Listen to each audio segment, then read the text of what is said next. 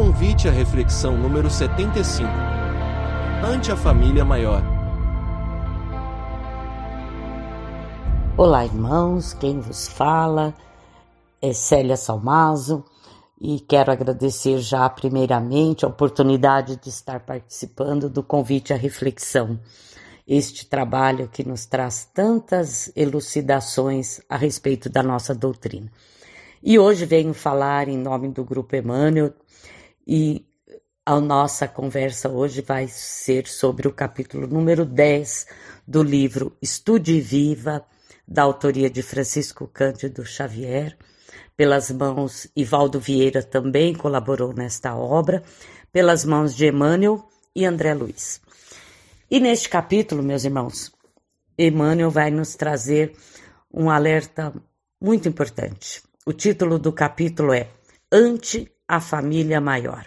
E o interessante deste livro de estudos, que é um livro de estudos do Grupo Emmanuel, é porque cada capítulo os autores espirituais vão nos remeter a uma questão do livro dos Espíritos e uma questão do Evangelho segundo o Espiritismo. E este item do capítulo 10, ante a família maior, Emmanuel vai nos remeter à pergunta 803 do livro dos Espíritos, que vai nos falar sobre a lei de igualdade. O que, que a lei de igualdade ela nos traz, meus irmãos? que nós somos criados simples e ignorantes e que Deus, este Pai misericordioso, não dá privilégios a ninguém, a nenhum de seus filhos. A todos dá as mesmas condições de progresso e de trabalho. Vai depender da nossa, do nosso empenho, da nossa vontade, do nosso livre-arbítrio de estar querendo trilhar e passar por essas etapas de evolução. E é por isso que Emmanuel vem nos trazer que ante esta família maior, qual é a família maior que Emmanuel vem nos trazer? Esses irmãos que cercam, que fazem parte da sociedade, porque nós todos nós sabemos e a doutrina é muito clara que nós temos uma família corporal e uma família espiritual. E sempre nós ouvimos que os nossos compromissos, os nossos maiores compromissos de evolução estão dentro da nossa família. E isso nós já sabemos, e com o caminhar dos nossos estudos, nós vamos até identificando quais são aquelas dificuldades, aqueles pontos, aquele, aquele familiar um pouco mais difícil de relacionamento e, e, a contrapartida também é verdadeira, aquele familiar que sempre está ali no grupo tentando auxiliar. Então, a gente sabe dos nossos compromissos com a nossa família, né? E nós sabemos também que nós fazemos parte de uma grande sociedade.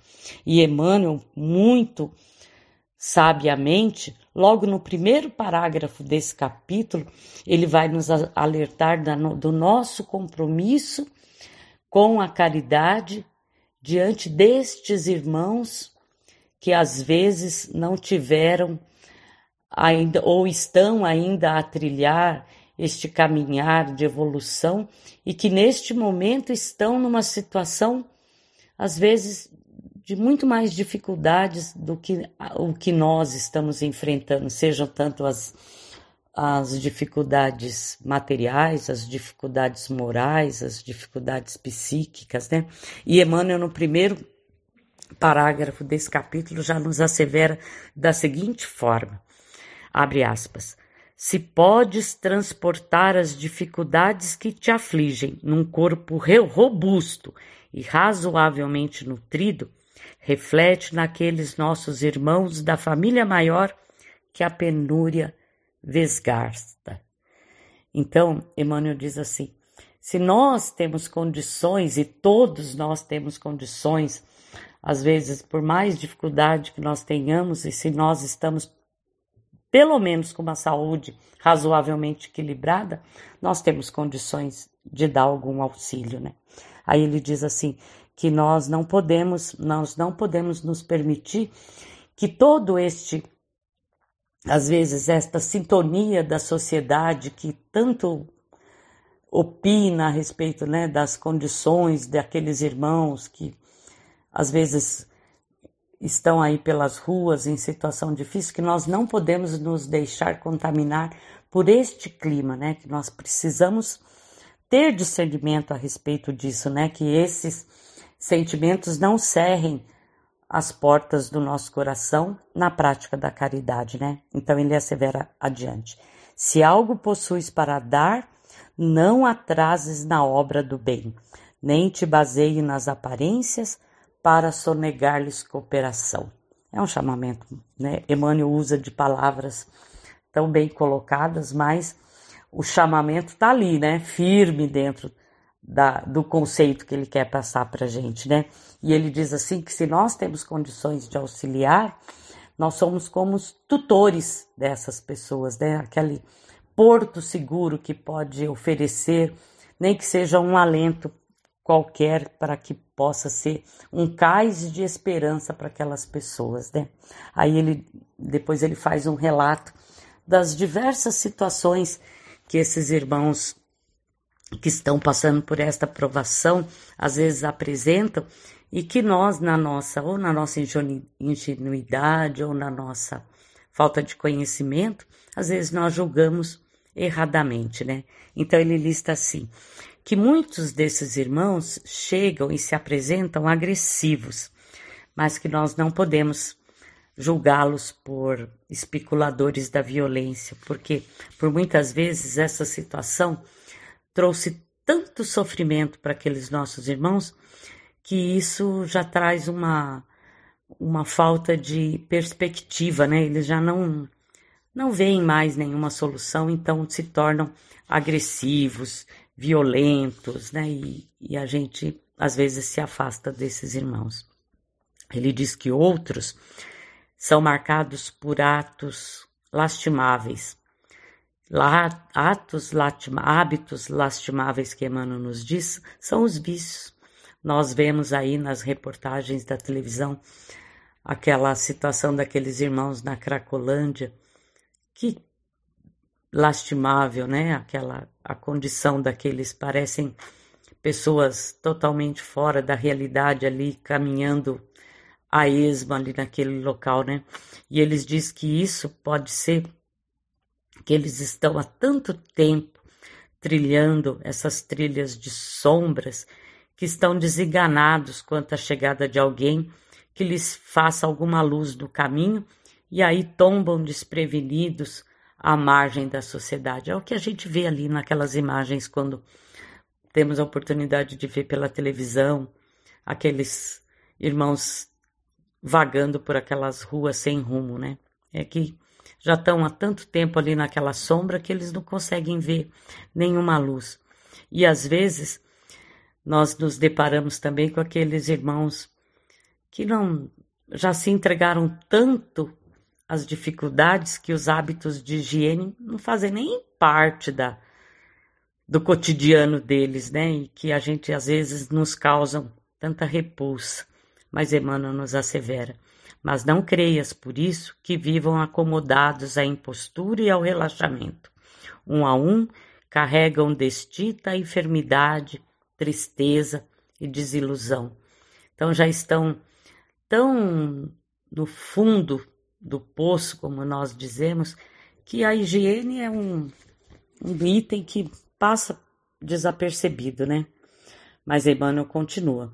Não duvidamos que existam em alguns raros deles orgulho e sovinice. No entanto, isso nunca sucede no tamanho e na extensão da avareza e da vaidade que se ocultam em nós, os companheiros indicados a estender-lhes a mãos. Olha que forte isso, né? Às vezes a gente fala, ah, mas eles não aceitam, eles são orgulhosos, eles querem ficar na rua. Mas nós também, né, temos muito orgulho e vaidade dentro dos nossos corações. E ele continua: se rogam auxílio, não poderiam ostentar maior credencial de necessidade que a dor de pedir. Sobretudo, convém acrescentar que nenhum deles espera que possamos resolver-lhes todos os problemas cruciais do destino. Solicitam somente essa ou aquela migalha de amor, afeição do peregrino sedento que suplica um copo de água para ganhar energia e seguir adiante. Esse pede uma frase de bênção, aquele um sorriso de apoio, outro mendiga um gesto de brandura ou um pedaço de pão. Abençoa-os e faze em favor deles quanto possas, sem que te esqueceres de que o eterno amigo nos segue os passos. Em divino silêncio, após haver dito a cada um de nós na acústica dos séculos. Em verdade, tudo aquilo que fizerdes ao menor dos pequeninos, é a mim que o fizestes. Essa é uma frase de Jesus que nós às vezes só pensamos que nós podemos fazer pelos menores que nós, aqueles que trilham nas mesmas condições do que nós estamos. O quanto ainda é difícil nós nos achegarmos a, até esses irmãos que estão nessa situação tão dolorosa. E nós aqui sabemos também que nesta sociedade que nós estamos vivendo com tanta violência e com tanta tantos infortúnios, que nós precisamos sim ter cuidado quando nós vamos nos dirigir a esta população, a esta família maior que está aí trilhando nessas dificuldades. Nós sabemos de toda a violência, de todo o perigo, de todas as dificuldades que podem atentar contra nós. Mas se ainda nós temos dificuldades de praticar esta caridade moral, que é ir lá, levar uma palavra de conforto, uma luz, como Emmanuel nos diz, nós já temos sim muitas condições de trabalhar na caridade material, de se juntar a um grupo como nós temos na nossa casa, este trabalho de tantas décadas do sopão. Sim, nós podemos ir lá, sim, nos juntar a este grupo de irmãos que faz este trabalho tão bonito de caridade e aos poucos irmos pelo menos tomando consciência de que esta situação desses irmãos é tão difícil, né? Porque uma coisa é nós vermos pelos meios de comunicação, pelas mídias sociais, esta realidade que dói muito no nosso coração. Outra muito diferente é termos a oportunidade de presenciar em, por algum momento esta situação, mas que nós possamos sim quando estivermos lá no nosso carro, parando no farol e aquele irmão se chegar ao nosso vidro, com todo cuidado, se nós ali naquele momento não nos sentirmos seguros de oferecer alguma coisa, que possamos oferecer uma prece, um pensamento de luz, um desejo do fundo do nosso coração, uma vibração de amor, para que aquele irmão possa conseguir a luz. E se nós tivermos ali no nosso carro um pacote de bolacha, a gente abre o vidro e passa com muito cuidado e, certamente é, a vibração que a gente vai colocar naquela doação vai fazer muito bem àquele irmão, né? Mas Emmanuel é muito sábio e coloca, como eu disse, com palavras poéticas às vezes, a responsabilidade que nós, todos nós temos diante desta sociedade doente que nós temos e que tão, às vezes oferece tão pouco para essas para esses irmãos que estão nessa situação tão difícil. Mas que possamos sim, como eu disse, nesses momentos e nas nossas preces, dirigir as nossas melhores vibrações para que esses irmãos encontrem a luz e que aos poucos nós possamos ir praticando esta caridade moral, que é o primeiro passo para resgatar esses irmãos que vivem neste momento, neste patamar de evolução, que certamente, aos poucos, com as oportunidades e com o conhecimento e com a luz que vai chegar até eles, vão mudando esta situação de vício, de penúria, de violência, de mal-querer, às vezes as famílias desestruturadas, que são as causas desses irmãos sofrerem tanto. Então, deixo aqui hoje a minha singela colaboração num assunto tão duro, tão difícil, que toca tanto ao nosso coração, mas que faz parte da nossa realidade, do nosso dia a dia. A todo momento nós nos deparamos com esta família maior que nos rodeia com tantas dificuldades. Mas é isso. Vamos orar, quando sempre que possível praticar a caridade, primeiramente a caridade material e logo em seguida a caridade moral. E Deus vai nos auxiliar para que possamos aí auxiliar e diminuir cada vez mais o número desses irmãos que sofrem tanto nas ruas. Mas a, a nossa compreensão já é um grande início, que todos nós fomos criados simples e ignorantes. E se hoje podemos usufruir de uma situação, é que com o auxílio do Pai, as boas intuições nos fazem trilhar este caminho, mas que todos os nossos irmãos um dia chegarão a esta plenitude de evolução. Que assim seja. Meu muito obrigado pela atenção, um grande abraço e fiquem com Deus. Muito obrigado.